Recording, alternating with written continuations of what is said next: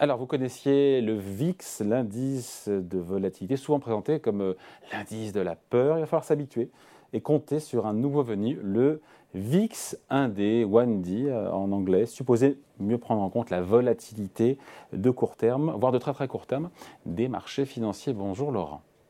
Bonjour David. Laurent Grassin, directeur de la rédaction Boursorama. Euh, je sais que j'ai dit, euh, vous connaissez le VIX, ça se trouve, il y a plein de gens qui nous regardent, qui disent qu'est-ce qu'il raconte celui-là? Euh, petit rappel pour les gens qui ne connaissent pas cet indice de la peur, cet indice de volatilité, le VIX. Oui, vous avez raison, David, où on peut connaître son nom sans vraiment savoir ce que ça recoupe. Le VIX, c'est le diminutif pour Chicago Board Options Exchange Volatility Index. Donc voilà, un indice de volatilité créé par le CBOE, euh, CBOE en français, c'est cette euh, bourse, hein, principale bourse d'options en Amérique du Nord. Il a été euh, créé en 1993 après bah, justement l'émergence des premières options sur le S&P 100 et le S&P 500 au tout début, c'est un indice qui suivait d'ailleurs le S&P 100. Et puis en 2003, on a euh, modifié la méthode de calcul pour euh, suivre le S&P 500.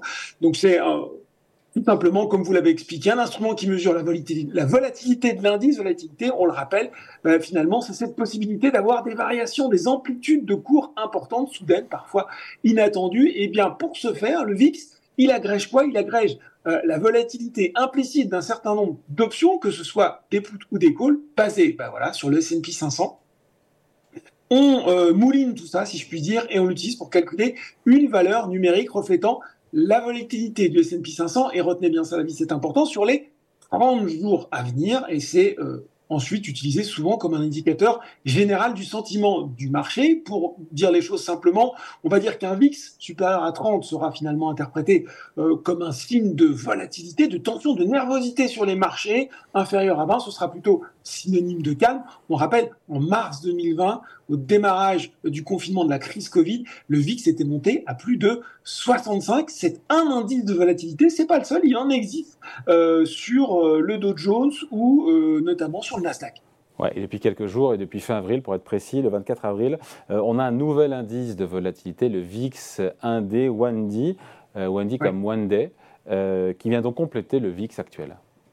Exactement, c'est ça. Euh, le VIX va lui euh, mesurer la volatilité du S&P 500 à 30 jours. Le VIX 1D, comme son nom l'indique, il va euh, mesurer la volatilité à un jour, un indice sans doute enfin, on est déjà pas sans doute, on est déjà assez sûr, plus volatile justement que son grand frère.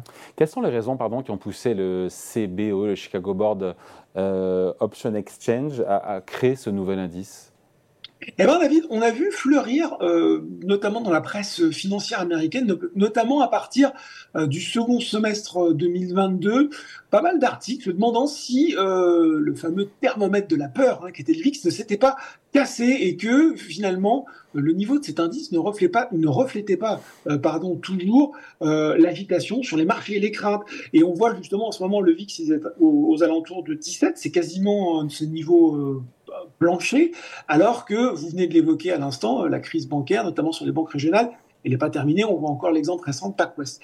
Euh, surtout, et c'est peut-être ça la vraie raison, euh, puisqu'on l'a vu dans un autre sujet, le développement à marche forcée par CBOE de la gamme d'options sur le S&P 500 et la multiplication des dates d'expiration possibles au point de couvrir tout l'ensemble des séances. Voilà, et je vous vois venir, Laurent, je vous connais, en même temps j'ai un peu de mémoire. On a fait ensemble une vidéo sur les 0 DTI. Ces options, c'était 0, 0 day, je sais plus, pardon, j'ai oublié. To, expiry. Pardon, voilà, 0 day to expiry.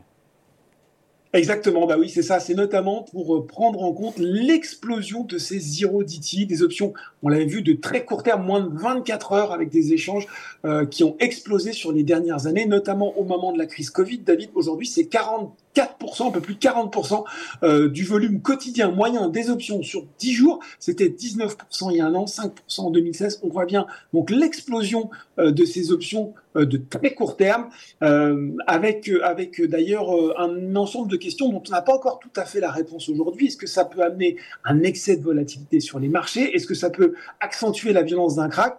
Je pense qu'on aura l'occasion d'en reparler, mais on voit bien que ça a été effectivement un développement très marqué sur les dernières années. Ouais, après, ce qu'on peut se dire, c'est que ça peut permettre de comprendre euh, un peu mieux euh, cette nouvelle dynamique qui se développe justement sur ces options de très très court terme aussi. Hein. alors, on peut se dire qu'effectivement, un indicateur de volatilité supplémentaire, surtout quand on voit le poids qu'ont pris ces options récemment, c'est intéressant, notamment justement pour les investisseurs qui vont trader, les investisseurs américains qui vont trader ces 0 DT ou ces one day, euh, ces, one day expiration, donc ces obligations de très court terme.